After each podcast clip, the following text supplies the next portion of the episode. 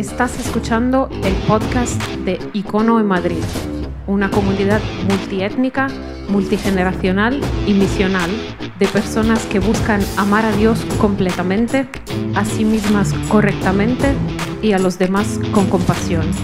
Este es el mensaje del domingo pasado. Muy bien, buenos días Icono, ¿cómo estamos?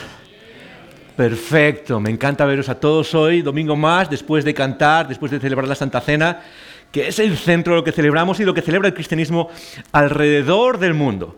Eh, es lo que celebra, eh, todas las tradiciones básicamente se centran en esos dos símbolos que apuntan a un evento del pasado y eso es parte importantísima de nuestra celebración, que de alguna manera, de una manera tanto mística, ah, nos alimenta, nos guía, nos, centra en nuestras vidas y nos recuerda ese evento que transforma toda la historia de la humanidad. Y ahora pasamos a meditar, iba a decir reflexionar, pero eso no es una palabra que, a meditar en las verdades que forjan nuestra vida, de aquellos que seguimos a Jesús, que queremos, ah, que queremos ah, moldear quiénes somos a la imagen de aquel Jesús que murió hace dos mil años. Así que vamos a ver las escrituras. ¿Tienes tu Biblia? Levanta tu Biblia. Me encanta ver esas Biblias. Eso es.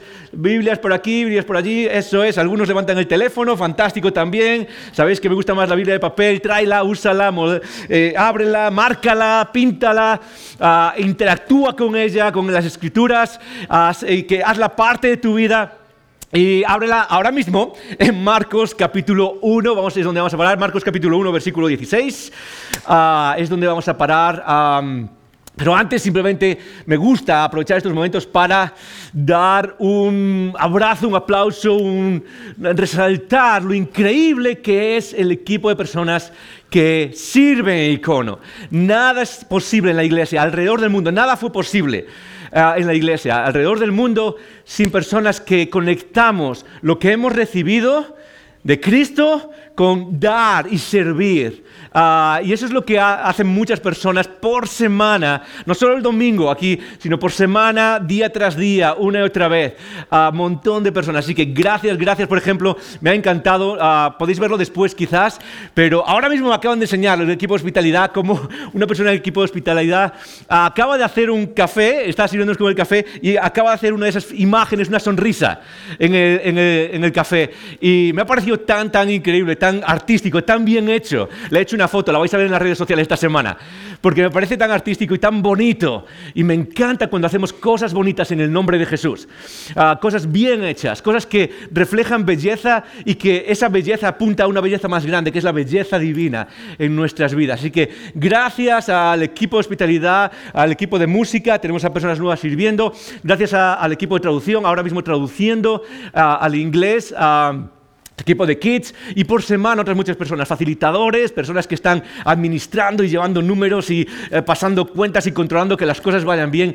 Sin, sin las personas sería imposible. Pero esto es un detalle más, ah, sin la consistencia de estas personas sin la consistencia, semana tras semana. Eso es lo que marca la diferencia. Y me encanta ver a las personas que deciden ser consistentes en su forma de servir a la iglesia ah, para soñar con un futuro distinto. Así que damos un aplauso a todos los equipos que sirven, por favor. Nada, más fuerte, más fuerte. Eso es, más fuerte. Fantástico. Gracias, gracias, gracias. Ah, el Señor nos está llevando a a ser luz, a transformar y a hacer cosas que aún no soñamos. Y eso lo hacemos cuando cada uno de nosotros toma esa posición en el ejército de Cristo, tomamos nuestra posición y decimos, voy a, voy a dar esa consistencia semana tras semana y vamos a hacerlo. Ok. Empezamos una serie esta semana que, se llama, que es, eh, se llama Jesús según Marcos.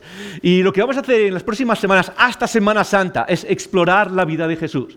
Explorar momentos, explorar milagros y explorar... Uh, a los mensajes, algunos mensajes. Es imposible cubrirlo todo. Quizás algún día lo hagamos. He pensado alguna vez, ok, estaría bien ir casi frase por frase alguna vez del texto bíblico del Evangelio de Marcos o de otros textos de la Biblia, pero a veces es demasiado. Podemos pasarnos aquí hasta el próximo año. Y, no, estaría mal, pero hay tanto de que hablar, hay tanto que, que mencionar, tantas conversaciones que tener acerca de todo esto que pensé que sería mejor a saltar en ciertos momentos, eh, eh, seleccionar ciertas partes de lo que nos dice el Evangelio de Marcos y poder eh, entender, descubrir un poco más acerca Jesús. Y la realidad que hay detrás de esta serie, y es una serie que casi hemos repetido cada año desde que existe Icono, alrededor de estas fechas es seguir alguno de los evangelios, seguir más de cerca eh, el, camino de Jesús, la persona de Jesús, qué es lo que ah, ha hecho, cómo lo ha hecho, por qué lo ha hecho y ver el significado de todo eso para la humanidad. Ah, lo que hay detrás de esto es que hay una realidad en nuestra sociedad. En la sociedad uh, postmoderna, noratlántica, occidental, Europa, Estados Unidos, Latinoamérica, eh, eh, todas estas culturas que nos juntamos en una ciudad como Madrid. Hay una realidad, es que Jesús es esa persona que es... Todo el mundo sabe acerca de Jesús, pero es una de las personas menos conocidas.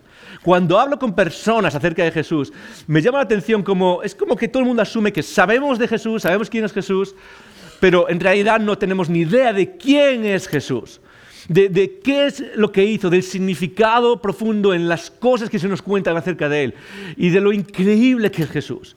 Ah, eh, Jesús fue una persona tremendamente increíble, que asombraba a todo el mundo eh, por lo que decía, por cómo actuaba, por ah, los milagros que hacía, obviamente. Era una persona que, era, increíble. Y no solo eso, en términos modernos, es la persona más destacable de la historia. Ahora, puedes creer en Él, puedes no creer en Él, puedes pensar que no es tanto lo, que, lo que se dice en las escrituras de Él, puedes pensar mil cosas. Pero una cosa objetiva es que en términos modernos, si evaluamos la influencia de alguien en términos de cuántas personas siguen a esa persona o deciden declararse que siguen a esa persona, Jesús es la persona más influyente de la historia, la persona más asombrosa de la historia, sin haber escrito nunca nada sin haber escrito ningún tratado, ningún ah, documento, ningún libro. Es la persona que más ha influenciado la historia, más ha influenciado a individuos, personas como tú y como yo en sus vidas. Personas que toman decisiones de acuerdo a quién fue y lo que enseñó esta persona, que varían sus vidas. Eh, personas que ah, no solo deciden eh, conducir sus vidas de acuerdo a lo que la persona, ha habido personas a lo largo de la historia y en el siglo XX es cuando más ha habido de estos eh, que han sacrificado sus vidas por esta persona por lo que enseña esta persona. Ah, los, ah, solemos conocer como mártires de la iglesia y quizás a alguno le sorprenda saber que en el siglo XX es el siglo donde más mártires ha habido, donde más personas han sacrificado sus vidas alrededor del mundo por el nombre de Jesús. Eh, semana tras semana, noticias de personas en otros países sobre todo, donde hay personas que sacrifican sus vidas por lo que esta persona ha enseñado, por lo que significa para nosotros. Pero no solo a individuos ha transformado, ha transformado también a sociedades enteras, culturas enteras, instituciones enteras, como vimos un poco la semana pasada. Eh, ha transformado la forma de ver la realidad de muchas personas y de culturas, cosas que hoy asumimos, que damos por hecho de lo que, cómo deberíamos actuar o cómo deberíamos ser, cosas que damos por hecho acerca de cómo debería funcionar una sociedad, una cultura, qué se espera de un hombre y de una mujer, muchas de las cosas que se asumen vienen de esta persona, de Jesús de Nazaret, vienen directamente o indirectamente de esta persona. Y aún así, muy pocos conocemos a esta persona, incluso aquellos que nos llamamos cristianos. Y eh, creo que ah, uno de los retos que tengo para nosotros cada año es simplemente pasar tiempo en la narrativa de Jesús, saturarnos de esa narrativa ah, y casi, casi seguir aquel dicho que dijo Jesús mismo. Yo soy el pastor, el buen pastor, y tengo a mis ovejas. ¿Y qué es lo que dice acerca de las ovejas? Jesús dijo, yo soy el pastor, tengo mis ovejas, que somos todos nosotros, ¿verdad? somos ovejas, ¿sí o no? ¿Y qué es lo que dice acerca de las ovejas? ¿Qué es lo que dice? Dice que me obedecen o que saben qué hacer y qué no hacer. No, dice algo muy interesante. Dice, y las ovejas conocen mi voz. Las ovejas conocen mi voz, es diferencian la voz. Saben ver, esa voz es de Jesús, esa voz no es de Jesús. No se trata de conocen el sistema moral que, que, he mandado, conocen todo lo que les he dicho que tienen que hacer y que no tienen que hacer. No, estas ovejas saben quién saben cómo suena mi voz. Y uno de mis retos como pastor no es que venir y decirte qué es lo que tienes que hacer o qué es lo que no tienes que hacer, no, es, poner de nosotros ciertas normas y ciertas leyes. Y hay espacio para hablar de códigos y de, ah, qué es mejor hacer en el nombre de Jesús, qué, no debemos hacer en el nombre de Jesús. Pero el fundamento de todo eso está en conocemos la voz de Jesús. Cuando, cuando vemos el mundo, cuando vemos las diferentes voces del mundo, podemos decir, ah, eso suena a Jesús. Ahí está. Eso no suena a Jesús. Y eso es lo que queremos hacer con esta serie. Y lo que vamos a hacer es por varias semanas, eh, creo que son ocho semanas esta Semana Santa, no es increíble que ya casi estamos en Semana Santa. Bueno, ocho semanas no son casi, pero ah, va, súper rápido esto. Parece que acaba de empezar el año y ya estamos a mediados de febrero. Ah, vamos a empezar en, Marcos, ah, en capítulo 1, con una historia que me encanta, me encanta. Vuelvo a esta historia constantemente y creo que nos va a retar hoy. Pero antes quiero empezar, eh, y el título, el título para la conversación de hoy, quiero decírtelo para que nos ayude a entender un poco hacia dónde vamos y de qué vamos a hablar. Y el título del mensaje que tengo para, para ti hoy es Una invitación una invitación al discipulado. Eso es de lo que quiero hablar hoy. Quiero hablarnos de, cómo cuando Jesús empieza su vida, cuando Jesús empieza su vida de acuerdo como Marcos nos lo cuenta, lo que hace es una invitación directa a esto que se llama discipulado, discipulado. Di conmigo esa palabra, unos y tres. Vamos a decir un poco más fuerte, unos y tres. Discipulado. Eh, nos invita específicamente al discipulado. Ah, Marcos Ah, es el evangelio más corto, más directo de los cuatro que hay. Hay cuatro narrativas acerca de Jesús, Mateo, Marcos, Lucas y Juan. Y Marcos es el más corto, más directo. Ah, es un evangelio que eh, se supone que está escrito en Roma, ah, eh, dentro de la predicación del evangelio de Roma, se supone que está escrito por Juan Marcos, o mejor dicho, Juan, el que se conocía también como Marcos. Marcos era más como un apodo que tenía. Y Ah, escribió este Evangelio desde Roma basado en la predicación de Pedro en Roma. Se, cree que fue esa la, base del Evangelio de Marcos, como eh, la, predicación de Pedro que enseñó acerca de Jesús como eh, apóstol de, Jesús. Y lo que hace Juan, el conocido como Marcos, lo que hace es recoger eso en este Evangelio. Y es el más directo, el más ah, rápido, el, el que más habla acerca de momentos y de cómo las cosas van de un momento a otro. Es casi, casi como una película que va escena tras escena tras escena tras escena. Ah, y Marcos empieza muy directamente, muy, muy, muy directamente. Y una de las formas en las que empieza nos habla mucho acerca de cómo es nuestra relación con Jesús. Y esa es la primera pregunta que tengo. La primera pregunta que tengo mientras evaluamos a quién es Jesús y todo lo que ha hecho y lo que tiene que ver con nosotros, la primera pregunta es ¿cómo te ves a ti mismo en relación a Jesús? No sé si has pensado alguna vez esto, pero ¿Cuándo piensas en tu relación? Si sigues a Jesús, aquellos que seguimos a Jesús quizás desde hace años, quizás desde hace días, pero si tú te consideras una persona que cree en Jesús y que ah, está afiliado con Jesús, ¿cuál es la imagen que viene a la cabeza? Eh, ¿Cuál es la palabra que mejor definiría tu relación con Jesús? Ah, ¿Cuál es la imagen que vendría a tu mente? cuando piensas en tu propia relación con Jesús. Porque creo que muchas veces esa imagen y esa palabra definen nuestra posición delante de Jesús y frustran cómo vivimos nuestra relación, y, eh, nuestra relación con Jesús y lo que Él hace en nuestras vidas. Muchas veces como cristianos, como personas que se consideran cristianas, vivimos en cierto modo frustrados en nuestra vida espiritual, la llamamos. Sabéis que no soy muy fan de esas palabras, porque creo que la vida es una, no hay vida espiritual y luego el resto de la vida. No existe eso. Pero en términos de cómo seguimos a Jesús en nuestra vida espiritual, entre comillas, vivimos frustrados y creo que en parte, de alguna manera, tiene que ver con precisamente cómo respondes a esta imagen, a esta pregunta. Como, ¿Cuál es la imagen que tienes en cuanto piensas, ok, en mi caminar, en, mi eh, eh, afiliación a Jesús, en mi adherencia al reino de Dios? ¿Cómo, defino mi vida? Y el, el, texto de hoy nos va a ayudar a definir eso y a descubrir cómo empieza nuestra, nuestro caminar con Jesús y cómo, cómo Jesús responde a esa palabra. ¿Cómo Jesús responde a esa pregunta? el texto empieza en Marcos capítulo 16.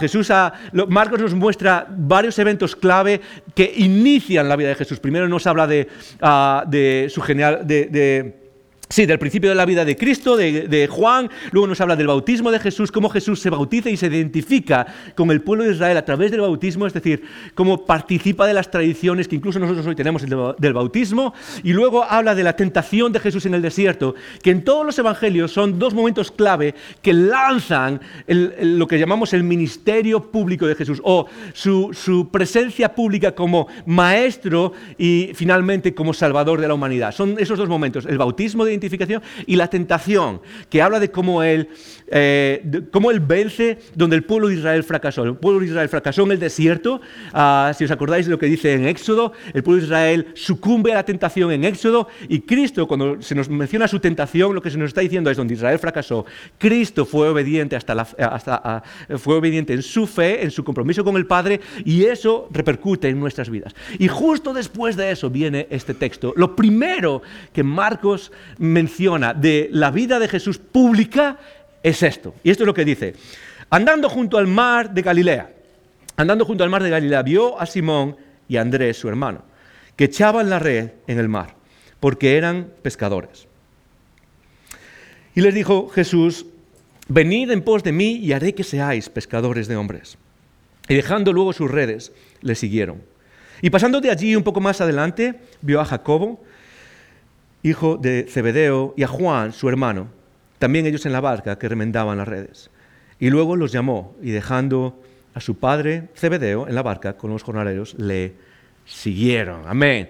Ah, lo primero que nos menciona Marcos acerca del ministerio de Jesús es que Jesús llama a estas personas, llama a cuatro personas, a Pedro y su hermano Andrés, a Santiago y su hermano Juan.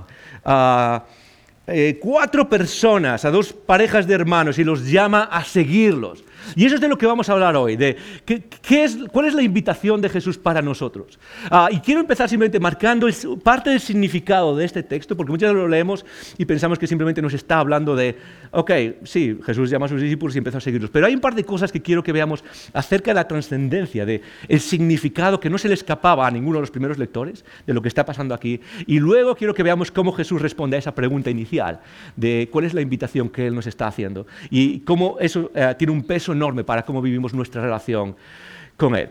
Ah, la pregunta que, nos hacemos entonces es, Jesús llama a estas cuatro personas, pero no solo llama a estas cuatro personas, sabemos que llamó a doce discípulos, ¿verdad? Conocemos a esos doce discípulos, nos suena, en otras partes de los evangelios nos suena como Él llama a doce personas, en los evangelios, las narraciones de Jesús se conoce como los doce, y es un título especial, los doce eh, que son personas que siguen a Jesús, que aprenden de Jesús, y la pregunta es, ¿por qué Jesús llama a los doce. ¿Por qué Jesús llama a estas personas? Es algo interesante pensar por qué Jesús eh, eh, hizo esto desde el principio. Y quiero que nos eh, simplemente recordemos dos cosas al leer esto. El primero, en primer lugar, es que Jesús no eligió a doce personas, doce discípulos, y esa es una de las palabras clave.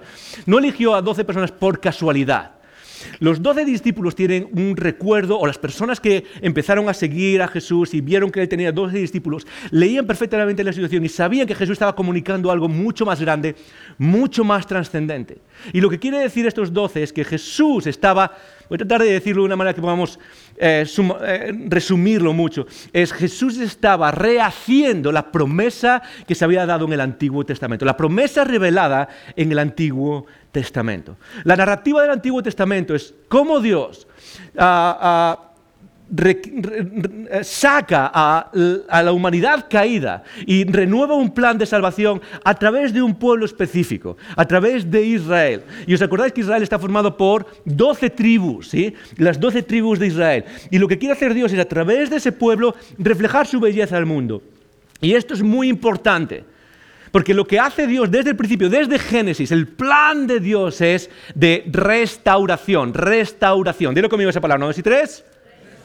Restauración. El mundo, por la libertad que tenemos, el ser humano en general, se, estropea, se pierde, cae, cae en pecado, eh, se, eh, eh, deconstruye no solo la humanidad, sino la creación también entera. Y el plan de Dios desde el principio es restaurar todas las cosas. De hecho, al final, en Apocalipsis, al final de las Escrituras, se habla de un día llegará el momento de la restauración de todas las cosas, de la restauración del universo tal y como, del cosmos tal y como lo conocemos. Y lo, que nos enseña es que el plan de Dios era restaurar y a través de qué? A través de este pueblo. Ah, el, plan nunca fue el pueblo en sí. Y eso es uno de los errores que cometió Israel, en enfocarse en sí mismos, en nosotros somos especiales y tenemos que mirarnos hacia adentro. Este fue uno, de los, eh, problemas, uno de los errores que cometió Israel, en enfocarse en sí mismos. Pero si recordamos la promesa que, a la que hace referencia Pablo en Gálatas, la promesa dada a Abraham a 1500 años antes de Jesús, la promesa era, te bendeciré y eso quiere decir, te bendeciré creando Israel, es decir, te bendeciré con muchos hijos, te bendeciré con una descendencia que es como, como el cielo, te bendeciré para qué? Para que seas de bendición al resto de la humanidad, al resto del planeta. El propósito siempre fue la bendición a todo el planeta, la restauración a todo el planeta. Ese pueblo que Dios, que, Dios forja de cero de tal manera que no tenga una contaminación cultural de ninguno de los pueblos que existía. La idea era crear algo único de cero para reflejar a Dios, pero la idea siempre fue restaurar la bendición original a toda la humanidad, a todo lo que estaba caído, es restaurarlo a la belleza de Dios, llamarlo otra vez a casa, volver a la presencia del Padre, volver a, ser humanos tal y como Dios había eh, diseñado desde el principio, y eso hacerlo a través de un pueblo que son doce tribus. Ese pueblo no cumple eh, lo que... Lo que Ah, lo que, aquello para lo que Dios había llamado ah, al 100%, pero Dios utiliza de todas maneras ese pueblo para qué? Para traer al Salvador. Ahora, el Salvador, Jesús, lo que hace es escoger a otras 12 personas. Y cuando Él escoge a esas 12 personas, como decía antes, lo que hace es restaurar aquello que había fallado en, antes de Cristo. Y esto tiene mucho que ver contigo y conmigo. ¿Por qué? Porque cuando Jesús llama a esas doce personas, está marcando el modelo de cómo nuestras vidas funcionan. Está marcando el objetivo de cómo nuestras vidas funcionan. A través de esos doce discípulos se multiplican los discípulos. ¿Y cuál es el objetivo, el propósito de estos discípulos que desde el principio caminan con Jesús? Muy fácil. El objetivo, el llamado, el, futuro al que se nos está llamando es recoger aquel testigo que, ah, que no se había transmitido en el principio del Antiguo Testamento, que es que restaurar la bendición de Dios a la humanidad. Eso es lo que Dios está haciendo aquí, eh, perdón, lo que Jesús está haciendo aquí desde el principio y es a lo que nos llama a ti y a mí. Lo que, lo que Dios hace es recapitular, llamar a doce discípulos y decirles, ok, ¿os acordáis el plan que Dios tenía? Sí, ahora con Cristo en la cruz ese plan se puede completar a través del poder del Espíritu Santo, pero necesitamos seguir con el mismo plan y es traer la bendición al resto del mundo. Icono nunca se trató acerca del pueblo, acerca de nosotros mismos. Nunca. Aquellos que seguimos a Jesús, nunca se trató de nosotros mismos. Se trató de lo que Dios hace a través de nosotros para la humanidad. Ese es el plan de Dios que puso desde el principio y cuando Jesús selecciona a 12 personas, lo que está haciendo es relanzando ese plan al mundo. Relanzando de una manera completa lo que Dios estaba haciendo y lo hace a través de ti y a través de mí. ¿Cómo? Discípulos. Pero lo segundo que me llama la atención, y es algo que a veces se nos pasa un poco, es cómo Jesús llama a estas personas, estas cuatro personas en el texto que acabamos de leer, los llama cuando? Al principio y continúa siendo parte de la historia de Jesús hasta, su hasta el final, incluso después. Y es algo que necesitamos entender, que e, esto no es un apéndice, esto que está pasando aquí no es como un apéndice a lo que Jesús iba a hacer, ¿no? Es como que Jesús podía haber hecho su ministerio solo, ¿verdad? Y de repente llamó a alguien para, ok, quiero que aprendas esto. No, es lo, que nos da a, entender, eh, tal y como nos lo cuenta Marcos y los demás eh, evangelios, es como que Jesús viene a hacer algo, pero la idea de los discípulos y de tener los discípulos es parte esencial. Jesús constantemente está haciendo cosas pero las hace en el contexto de cómo sus discípulos lo están entendiendo, ¿sí? De cómo sus discípulos, es decir, a, veces hace milagros y lo único que le interesa de esos milagros es si los, discípulos entienden o no lo que está pasando. Es como que la idea de tener discípulos ah, es fundamental en toda la historia de la salvación, en lo que Cristo hace y en nuestras vidas. Por eso, por eso es fundamental entender qué es lo que pasa aquí y cómo Jesús Ah, resalta eso para nosotros, la palabra de ser discípulo. ¿Qué significa ser un discípulo? Desde el principio Jesús llama a 12 discípulos y esos discípulos se multiplican ah, eh, eh, en, en el resto de la humanidad y a nosotros se nos llama discípulos. Eso es lo que nosotros somos, eso es lo que nos está invitando este texto. De hecho, en el Nuevo Testamento, cuando lees el Nuevo Testamento, ah, muchas veces eh, la, forma preferida que tenemos de llamarnos a nosotros mismos es ser cristianos. ¿sí? Es lo que digo. ¿Tú eres cristiano o no eres cristiano? ¿Sí? Esa es la forma favorita que tenemos de llamarnos. Ah, y en el Nuevo Testamento, ah, la palabra cristiano se menciona tres veces. Los cristianos se identifican como cristianos tres veces. De hecho, una de ellas ni siquiera es eso. Es en el libro de Hechos y se menciona como algo de fuera, como algo casi peyorativo, eh, estos cristianos. La palabra que más designa quiénes somos tú y yo eh, en relación a Jesús, la palabra que constantemente se usa es discípulos. Y esa palabra se usa 269 veces. 269 veces se nos llama discípulos. Discípulos. Y eso es algo que ah, nos define a nosotros. E, y eso responde a la pregunta que hice al principio, es, ¿cómo nos identificamos nosotros en nuestra relación Cuando empezamos la narrativa de Jesús y vemos que Jesús, una de las primeras cosas que hace es dedicar el tiempo a llamar a discípulos, lo que está haciendo es marcando el patrón para cuál es nuestra ah, forma de seguir a Jesús, cuál es nuestra, ah, nuestro llamado, ah, cuál es nuestra relación con Jesús. Y Jesús lo que está haciendo es, diciéndonos que hay una diferencia entre ser cristianos y ser discípulos. Cristiano es una etiqueta que nos ponemos. Cristiano es una etiqueta que nos identifica con un grupo. Ser discípulo es una acción. Cristiano se relaciona con algo con qué creo muchas veces. Ok, creo este set de, verdad, creo estas cosas, creo estas 5, 10, 20, 50 cosas acerca de, lo que dice esta gente, lo que enseña este libro, entonces soy cristiano. Discípulo eh, se refiere a cómo vivimos, a cómo actuamos en nuestra vida. Y Jesús estaba más interesado, estaba por supuesto interesado en que creamos en Él, pero creer en Jesús no es el destino, no es, no es a lo que se nos llama. Creer en Jesús es el principio. Creer en Jesús no es como, ok, una vez que crees en Jesús has llegado. No, creer en Jesús es el principio que nos lleva a qué? A ser discípulos, a ser aprendices, a ser personas que actúan y viven de una manera distinta. Uh, Erwin Budiselic, tengo que leer el nombre, Erwin Budiselic en un libro, en un escrito sobre discipulado, lo define de esta manera. El discipulado no es una actividad electiva o un requisito adicional para aquellos que quieren algo más. No es, no es un extra, es lo que está diciendo.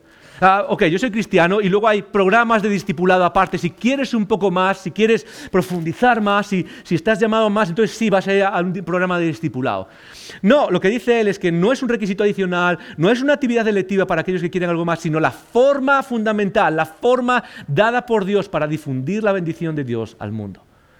Es, es el plan de Dios establecido, empezado por Jesús aquí en su ministerio. Cuando Él empieza, lo primero que hace es llamar a personas para que se conviertan en discípulos, para que sean personas que son sus discípulos y son parte integral de lo que Jesús está haciendo y sigue siendo hoy ese mismo patrón.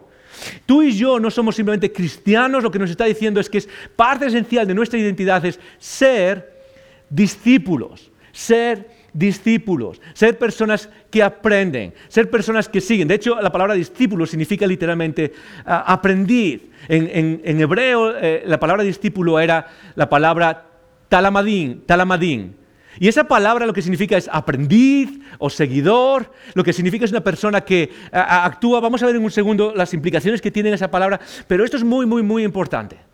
Porque creo que muchas veces nosotros reducimos nuestra forma de ver la religión o cristianismo a esa palabra, a esa etiqueta, soy cristiano. Y eso nos permite vivir, ser cristianos el, domingo, pero luego el, el resto de la semana esconder esa etiqueta.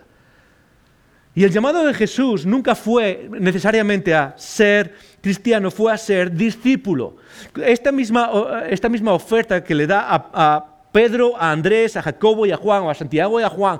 Es la misma oferta que extiende constantemente, constantemente. En Lucas, en Mateo, al principio de su ministerio, al final de su ministerio, cuando le dice a alguien que es rico, ven y sígueme. Y, la otra persona dice, hey, lo siento, pero no puedo, tengo que, tengo que enterrar a, mis padres primero. Constantemente Jesús está diciendo a la gente, sígueme, sígueme, sígueme. Ah, y eso a lo, a lo que apunta es a personas que aprenden, que son discípulos. Discípulos.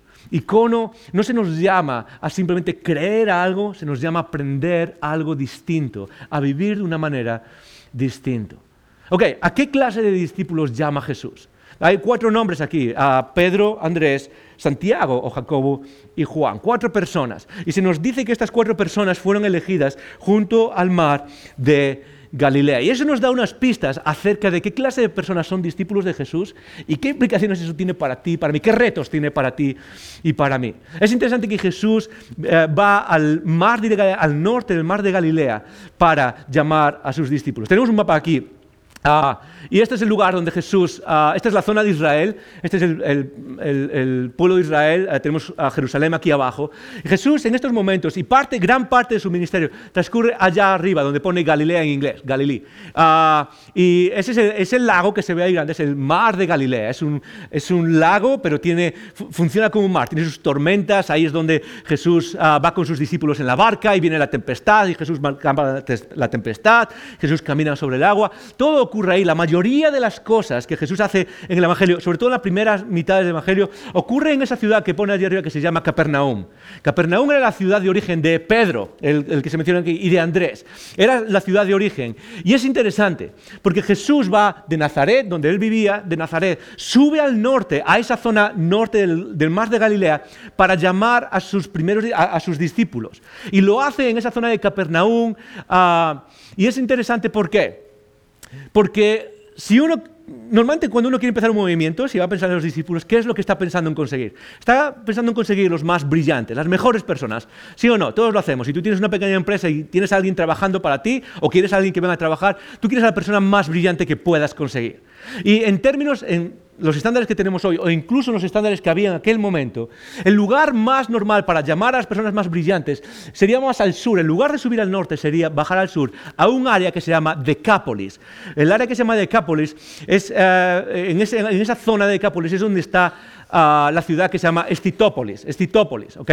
Estitópolis era una ciudad en esa área que se llama Decápolis que era cosmopolita. Era una ciudad muy romanizada. Era una ciudad con anfiteatros, era una ciudad con muchísimas, ah, con progreso, con educación, con personas de, alto, ah, de la alta sociedad. Era una persona, era, era muy, ah, un lugar muy urbano en contraste de las otras ciudades que eran más bien pueblos pequeños con algunas docenas de casas. era un poco un contraste como lo que hoy sería Madrid, ¿sí? Con, donde pasan todas las cosas, pero Jesús no va ahí a conseguir, no va a conseguir los discípulos. ¿A dónde va? Jesús va al norte, a la zona de Capernaum y la zona del norte. ¿Por qué? Y esto es interesante porque nos ayuda a entender un poco cómo funciona el discipulado con Jesús y cómo Él nos llama. Ah, Jesús va al norte porque en el norte era la zona, quizás no era la zona más brillante, no era la zona más de desarrollo, más urbana, más cosmopolita, más, ah, con más ah, recursos en plan de lo que es más lo, lo último en la sociedad, pero era la zona donde se enseñaba, era un centro de enseñanza religiosa de aquel momento. Era un lugar donde se enseñaba, donde era, conocido la, zona norte de Capernaum por ser un centro donde se enseñaba mucho más, donde se profundizaba mucho más en los estudios o las enseñanzas de lo que en aquel momento era el Antiguo Testamento. Y es interesante pensar en cómo Jesús va hacia esa zona. ¿Por qué? Yo creo que hay dos cosas que por lo menos nos llaman la atención y que creo que nos retan a entender cómo funciona el discipulado y cómo Jesús llama a las personas. En primer lugar, nos llama la atención porque muchas veces pensamos, cuando leemos este texto, que la imagen que nos da es como que Jesús simplemente pasó, un día estaba paseando por, el, lago, por la zona del lago, y Pedro y Andrés estaban pescando, y de repente grita, ¡eh, venid aquí! Y ellos dejaron todo y vinieron. Y es como, ¿de verdad vas a empezar a seguir a alguien que no conoces de nada, a alguien que te llama así desde lejos? Es como si, estás en el trabajo un día en la oficina y pasa alguien con el pelo largo y barba y de repente te dice, hey, déjalo todo y sígueme. Y tú te levantas y sigues a esa persona así sin más. Y esa es un poco la imagen a veces que, está aquí. Y eh, no es la imagen real que nos está dando. Lo que nos está diciendo aquí, eh, eh, cuando lo tomamos en conjunto con las otras partes, el, Evangelio en total, con las otras narrativas, Mateo, ah, Lucas y Juan, es que Pedro y Andrés seguramente ya habían conocido a Jesús, ya habían escuchado algo de Jesús, ya habían visto algo de Jesús, ah, habían pasado tiempo quizás cerca con Jesús y Jesús ya los había observado de alguna manera, había visto su potencial, había visto cómo son esas personas, cómo se desarrollan en ese ambiente donde se enseña el camino del Antiguo Testamento, sobre todo lo que conocemos como el Antiguo Testamento. Eso es eh, una de las cosas que llaman la atención, es cómo Jesús llamó a personas, pero personas que mostraban ya cierta apertura. A quien, llamó a personas que, ya, ya, habían decidido conocerle, ya habían decidido dar ese paso, pero no personas expertas.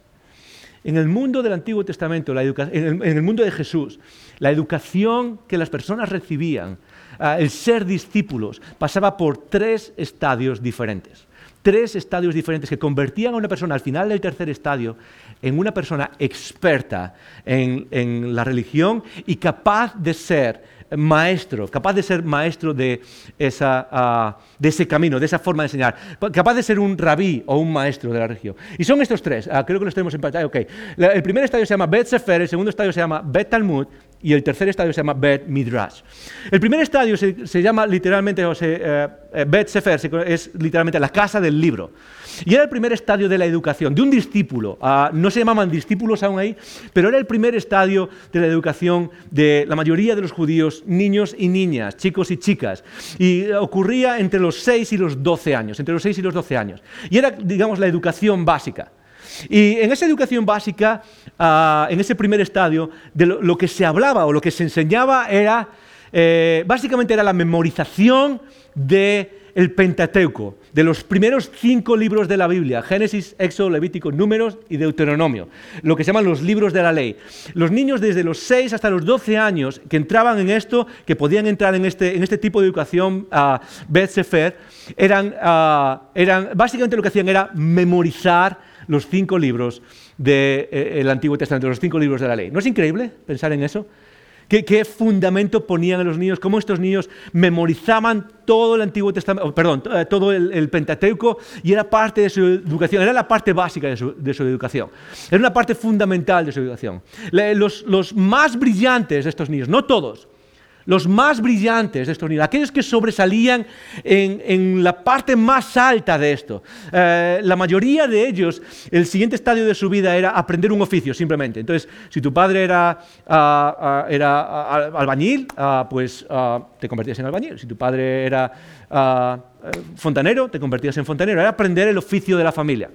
Eh, la mayoría, la gran mayoría, pero algunos que eran los más brillantes de, este, de este estadio, pasaban al siguiente, al que se llama Bet Talmud. Y eh, Bet Talmud significa la casa del aprendizaje, o refiere a la casa del aprendizaje. Y en este estadio, que dura más o menos desde los 13 ah, hasta los 15 años, es, es, el estadio más corto, son un par de años, el énfasis era también memorizar, pero en este caso memorizabas todo el Antiguo Testamento. Todas las escrituras memorizabas. Ah, el énfasis era memorizar, memorizar, memorizar, memorizar. Ese era el énfasis en estos primeros dos estadios de, ah, de eh, del aprendizaje, eh, de, cuando aprendías el camino de, la religión de aquel tiempo. Eh, memorizar y al final, con 15 años, te sabías de memoria todo el Antiguo Testamento, todo lo, que y sobre todo en este estadio entran chicos, básicamente. Decía antes, la mayoría de las chicas ah, pasaban a ser, ah, su función era más familiar, su función era casarse, tener hijos, ah, y no se les permitía seguir estudiando aunque fuesen parte brillante. Era parte de la sociedad en la que vivían en aquel momento. Ah, y lo que tenemos es ese segundo estadio, las mentes más brillantes, aquellos que sobresalían más que nadie en este momento, aquellos que eran como el top 0,0001%, aquellos que eran como, wow, esta persona de verdad destaca por, por lo brillante que es en cuanto a las escrituras, memorizar todo esto, ah, responder preguntas, tratar de leer la teología, que aquellos que brillaban más eran los que pasaban al siguiente estadio, que es el estadio que se conoce como Bet Midrash. Y este estadio es este, este último estadio que se conoce como discipulado. Es este último estadio que se conoce como, plenamente como discípulos. Y en ese estadio no, se trataba de memorizar ya, había varias cosas que implicaban que eran parte de este estadio. Y la idea es que un maestro venía, llamaba a los más brillantes y estas personas decidían apartar más o menos, y esta es la etapa más larga, dura desde los 15 años hasta los 30 años. 15 años de su vida dedicados simplemente a qué? Dedicados simplemente a seguir a su maestro, seguir a donde fuese que vaya. Esa era una de las cosas que tenía que hacer, es seguirle a donde fuese que vaya, observar constantemente. Y tenía que hacer básicamente dos cosas en este estadio. Se pueden hablar, depende de cómo lo categoricemos, se puede hablar de diferentes cosas. Pero la primera es, ya tienes memorizado todas las escrituras, ahora lo que vas a hacer es absorber la enseñanza o la interpretación propia de tu maestro de cómo él lee las escrituras la interpretación propia de tu maestro, vas a absorber eso, vas a ver cómo él responde a las preguntas, vas a ver cómo él ah, responde a los retos, vas a ver cómo él interpreta las escrituras. Y eso lo hace simplemente observando, observando, observando. Pero hay otras dos cosas que eran mucho más importantes en este último estadio, antes de poder convertirse en alguien que es, ah, alguien que, eh, es un rabí eh, al, terminar esta educación. Y es, lo primero es imitación. Di conmigo una, dos y tres. Vamos a decir otra vez, una, dos y tres. La labor del discípulo, del que es discípulo en este último estadio era plenamente imitación. Es decir, tú vas caminando con tu maestro y lo que tratas de hacer es imitar simplemente. Imitar qué es lo que él hace, es, eh, replicar lo que él hace. Y eso es una parte fundamental del discipulado. De hecho, es tan importante que Pablo va a tomar esa idea y la va a repetir en 1 Tesalonicenses, cuando le dice a los tesalonicenses, imitadme a mí como yo que imito a Cristo. Es, parte del discipulado, es la, cadena de imitación, la cadena de, eh, mostrar al maestro y de imitar al maestro para luego pues, ser ejemplo a otras personas. Eso era lo primero. Lo segundo era la idea de transmitir. En primer lugar, imitar. La segunda era transmitir la enseñanza del maestro a otras personas. Es decir, el discipulado no solo consistía en recibir, en recibir, sino consistía en, una vez que recibes eso, lo transmites a otras personas. Y esto era, en este estadio estaban la, crema y la nada, lo, mejor de lo mejor. Esa era la ah, parte de lo que, ah, cómo funcionaba aquel tiempo. Era lo, más, ah, la élite más grande de los que habían pasado por esta educación, llegaban a ese estadio, lo terminaban más o menos a los 30 años y luego se convertían en maestros ellos mismos. Y esto es lo interesante. Es que Jesús toma parte de esto mismo, de ese plan de discipulado, pero le da un giro. Le da un giro y lo que le quita es el elitismo. Y lo que hace es abrir la puerta y decir, todos los que quieran pueden entrar aquí. De hecho, no solo dice que todos los que quieran pueden entrar aquí, sino lo que hace es la invitación y decir, todos aquellos que creen en mí, todos aquellos que creen en mi nombre deberían entrar aquí. Deberían entrar aquí. Y esto es algo interesante, porque deberían entrar en una parte donde seguir o, donde la fe o la alianza a, esta, a este Señor no se ve solo en términos de conocimiento y de memorización, se ve en términos de práctica. Se ve en términos de cómo actúo en mi vida. Se ve en términos de cómo respondo a las situaciones. O en otras palabras, se ve en términos de cuánto estoy imitando a mi maestro. ¿Cuánto estoy imitando a esa persona? ¿Es memorizar? Bueno, por supuesto que sí. ¿Es memorizar y entender las escrituras? Por supuesto que sí. ¿Son los estudios bíblicos buenos? Por, eh, por supuesto que sí. Pero el discipulado real al que se nos llama, al que Jesús nos invita, el discipulado que, al cual Jesús lo que hace es dar la vuelta y decir, todo el mundo debería entrar, todo el mundo debería seguirme, es lo que dice. Es la idea de seguirle, es la idea de ser discípulo, la idea de ser un aprendiz. Y lo que hace Jesús es decir, todos deberíamos entrar ahí. ¿Y qué significa eso? Significa todos deberíamos ser imitadores de Cristo y transmisores de Cristo en nuestro día a día, en nuestro, en nuestro ah, eh, trabajo, en nuestra ocupación que tenemos por semana. Es a lo que Jesús nos llama. ¿Por qué? Porque el plan de Dios siempre fue ese, que a través de personas como tú y como yo, a través de su pueblo, Dios restaure la bendición al mundo. ¿Y cómo lo hace? A través del discipulado. A través del discipulado. ¿Cuándo te ves en tu relación con Dios? ¿Cómo te consideras? ¿Qué es lo, que, qué es lo primero que viene a la mente? ¿Viene a la mente soy cristiano? ¿Voy a una reunión el domingo? ¿O viene a la mente soy un aprendiz del maestro? Soy un aprendiz que imita, soy un aprendiz que observa al maestro y que trata de replicar al maestro. Ese, era el proceso de discipulado. Y Dios, eh, Jesús lo que hace es aquí abrir la puerta y lo que hace es abrir esa puerta para todos nosotros. Para todos nosotros. De hecho, esto es algo interesante. Cuando uno lee el Evangelio, y eso es lo que marca la diferencia de este texto que acabamos de leer, es que uno vea dos categorías de personas ve a una categoría de personas que son los discípulos, los aprendices, ¿sí? los que siguen. Es la misma palabra en, hebreo, en, el lenguaje de Jesús. Eh, seguir, ser aprendiz, ser discípulo, es la misma palabra, es la misma idea. Es la idea de imitar, la idea de aprender, la idea de recibir esa enseñanza propia del maestro y luego repartirla, darla a otros. Eh, se ve a esos discípulos. Y luego hay otra categoría de personas, es la multitud. Personas que creen en Jesús, personas que de alguna manera aceptan a este maestro, pero que no terminan de entrar en el proceso de discipulado. Esas dos, hay dos categorías. Las multitudes, personas que siguen a Jesús de un lado para otro, que escuchan los sermones de Jesús, que ven los milagros de Jesús, eh, que van a distintos sitios con Jesús, que los siguen de un lugar a otro.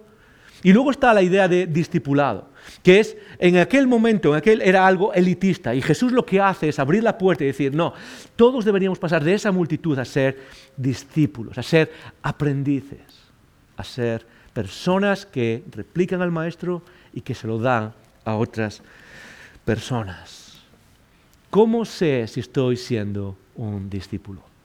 ¿Cómo sé si estoy cómo, sabes si estás siendo un discípulo o simplemente alguien que es cristiano? cuando Pablo, perdón, cuando Jesús llama a Pedro, a Andrés, a Jacobo y a Juan, dice algo que nos ayuda a entender cuál es la clave de ser un discípulo. ¿Cuál es la clave de ser un aprendiz? No es necesariamente saber más, tener mejores respuestas, no es necesariamente, hay algo distinto que marca la esencia de aquellos que somos discípulos. Cuando Jesús llama a Simón y Andrés, ah, les dice en el versículo 17, les dijo Jesús, venid en pos de mí, en otras palabras, seguidme, sed mis aprendices. Y luego hay una I en el medio. Y es ahí, es posible que eh, lo que hace es conectar las dos frases y tratar de explicar. La segunda frase explica la primera, ¿ok? La, segunda frase lo que hace es clarificar la primera. Y lo que hace es, venid en pos de mí, esa es la primera frase. La segunda dice, y haré que seáis pescadores de hombres. Ahora, eso no es solo un juego bonito de palabras. Jesús era un maestro con el lenguaje, Jesús sabía explicar el lenguaje, eh, no es solo un juego bonito de palabras. Jesús está apuntando a algo más. En el mundo greco-romano, ser pescador de hombres es una frase que se usaba comúnmente. Y Jesús ve la oportunidad para usar esa frase con personas que eran pescadores. Y la idea de ser pescadores de hombres en el mundo greco-romano eh, eh, equivalía a decir, o significaba ser personas, maestros, grandes maestros que atraen a multitudes y enseñan la enseñanza de su maestro a esas personas. Y lo que está apuntando Jesús es algo que tiene que ver contigo y conmigo. ¿Y qué es la clave de ser un discípulo? Cuando tú y yo nos preguntamos, ¿cómo sé si estoy siendo un discípulo? Pues es muy sencillo. Un discípulo es alguien que es discípulo de Jesús, pero que apunta a qué?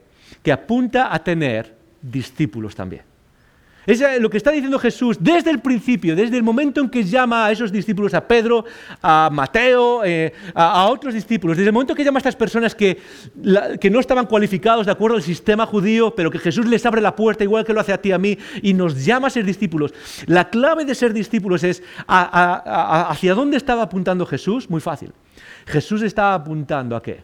A que cuando sois mis discípulos, algún día vosotros tendréis también vuestros discípulos. Ahora, ese es quizás el reto más grande para muchos de nosotros. ¿Por qué? Porque vivimos nuestra vida muchas veces simplemente pensando en que ser discípulo es simplemente recibir, recibir. Jesús nos ha llamado a ti y a mí a ser discípulos. Ah, ¿Y eso qué significa? Que vivimos nuestra vida, sea que empecemos a, seguir a Jesús hace dos días, o sea que llevemos diez años siguiendo a Jesús, ah, lo que significa es que debemos apuntar a algún momento a tener a nuestros propios discípulos, es decir, a convertirnos en maestros de otras personas del camino de Jesús. Eso es lo que significa ser un discípulo, eso es lo que significa. Y, esto es lo interesante, es que cualquier persona puede estar ahí. No hace falta ser parte de la élite, no hace falta ser parte de los mejores, no hace falta pasar un proceso de, ah, eh, ah, filtro donde solo los mejores pasan adelante. Jesús abrió la puerta y dijo que aquellos que son sus discípulos enseñan. De hecho, Pablo, escribiendo una carta una vez, les dice a las personas que estaban escribiendo, les dice, ah, deberíais ser ya maestros, deberíais ser ya maestros a otras personas y aún no podéis serlo. Es decir, nos está ayudando, nos, está guiando a entender cómo es nuestra vida siguiendo a este Maestro, siguiendo a este Jesús. ¿Cuál es eso? Es replicarlos en otra persona. Imitamos al Maestro, pero guiamos a otra persona. ¿Y cómo sería nuestra iglesia? ¿Cómo sería la iglesia en el mundo? Si cada uno de nosotros viviese la fe apuntando a ser un discípulo, no solo ser un cristiano, no solo tener una etiqueta, sino alguien que es discípulo, en primer lugar, que aprende, que aprende del maestro a vivir. En segundo lugar, que imita al maestro, que está constantemente obsesionado con imitar al maestro, en cómo respondo ante las situaciones, en cómo respondo ante las injusticias, en cómo guío mi vida, cuáles son las prioridades de mi vida, ok, cuáles eran las prioridades de Jesús que nos enseñó, cuáles son las prioridades de mi vida, estoy imitando al maestro. Pero por último, ser un discípulo apunta eh, a convertirse en alguien que tiene sus discípulos, alguien que guía a otras personas. Y algunos quizás estamos pensando, wow, pero para eso necesito... Eh, yo no estoy ahí, yo no sé tanto de las escrituras, no sé tanto de la Biblia. Y el punto es este. El punto es que no necesitamos ser expertos en las escrituras, necesitamos conocer al Maestro. Y una vez que conoces al maestro, apuntas a guiar a otras personas, a enseñar a otras personas y más que nada a caminar con otras personas. Piensa, por ejemplo, en el contexto del iconogrupo.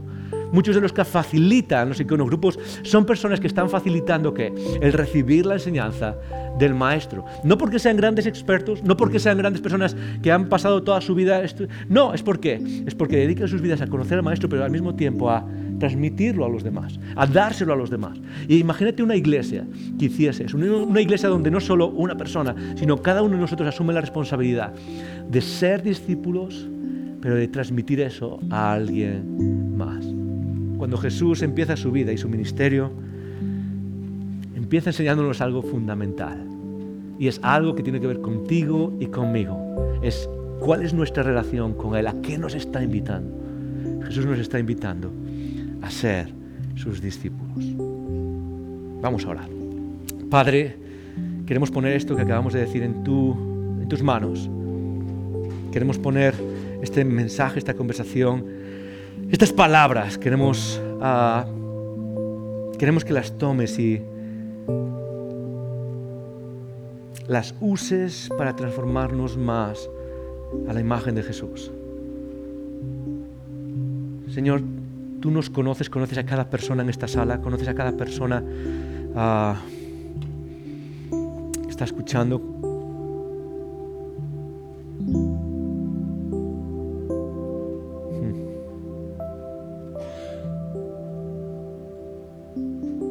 Señor, queremos ser discípulos, aprender, seguir, imitar, repartir. Señor, queremos ser parte de esa invitación. Queremos decir que sí, caminar en esa invitación, Señor, igual que lo hiciste al principio. Gracias por tu enseñanza en el nombre de Jesús. Amén.